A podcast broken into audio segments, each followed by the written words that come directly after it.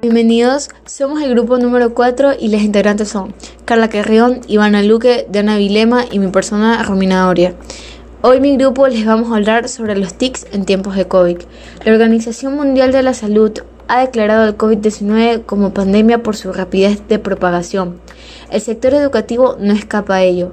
Los colegios con plataformas digitales tienen opción de flexibilizar procesos pedagógicos en los estudiantes a partir de la articulación de aplicaciones web con el fin de continuar con el servicio educativo.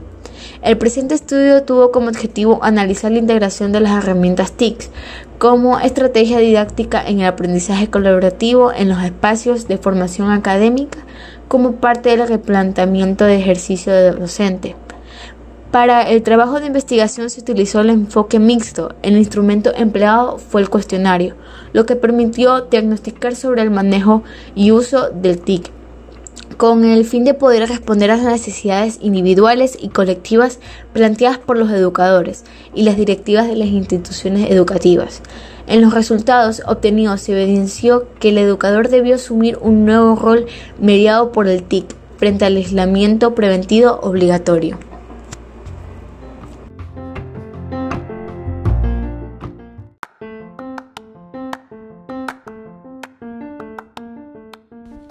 Otro hallazgo fue el fortalecimiento del uso de las TIC en el contexto virtual de las clases generadas por los educadores, dado un nuevo impulso al proceso formativo a partir de experiencias significativas e innovadoras.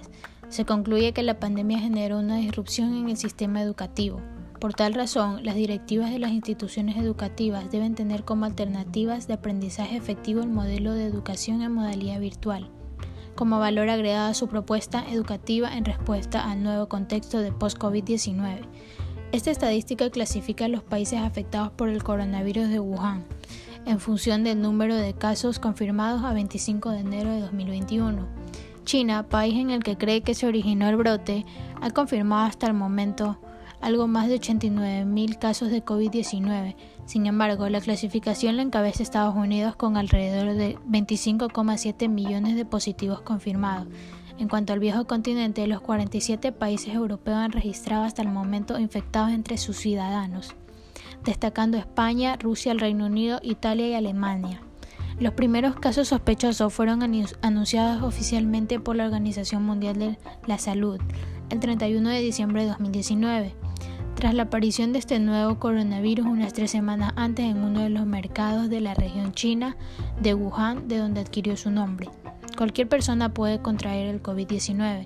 Sin embargo, solo algunas personas corren un mayor riesgo de enfermarse gravemente si tienen condiciones preexistentes. Por esto es tan importante entender si esto te aplica y saber qué hacer para protegerte a ti y a los demás.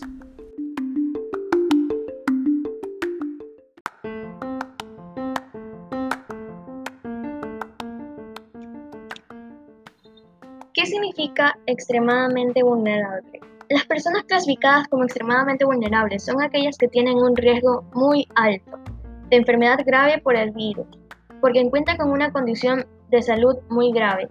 Esto, esto aplica si tienes uno de los siguientes. Has recibido un trasplante de órgano, por ejemplo, riñón, hígado, páncreas, corazón y pulmón padeces algún tipo de cáncer específico. Esto incluye si estás recibiendo quimioterapia activa, si tienes cáncer de pulmón, si estás recibiendo radioterapia radical, si tienes cáncer de sangre o de médula ósea, si estás recibiendo inmunoterapia o tratamientos con anticuerpos, si estás recibiendo tratamientos dirigidos contra el cáncer, si has recibido un trasplante de médula ósea o de células madres.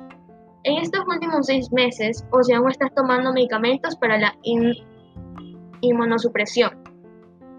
Tienes fibrosis quística, asma y EPOC graves. Tienes una enfermedad rara que aumenta significativamente tu riesgo de infección. Estás recibiendo terapias de inmunosupresión a niveles que aumentan tu riesgo de infección. Estos son tratamientos que suprimen un sistema inmunológico, el sistema de tu cuerpo que combate las enfermedades. Estás embarazada y si tienes enfermedades cárdicas significativas.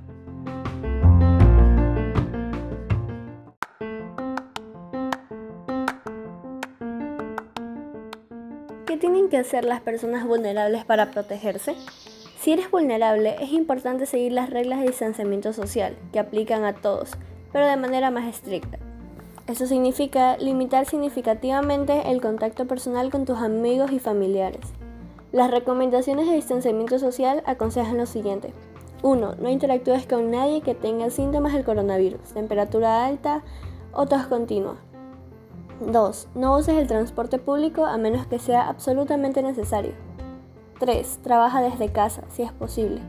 4. Evita reuniones grandes y pequeñas en espacios ya sean cerrados o públicos. 5. Mantente conectado de otras maneras, no te reúnes con tus amigos ni familiares. 6. Usa el teléfono si necesitas contactar a tu médico de cabecera.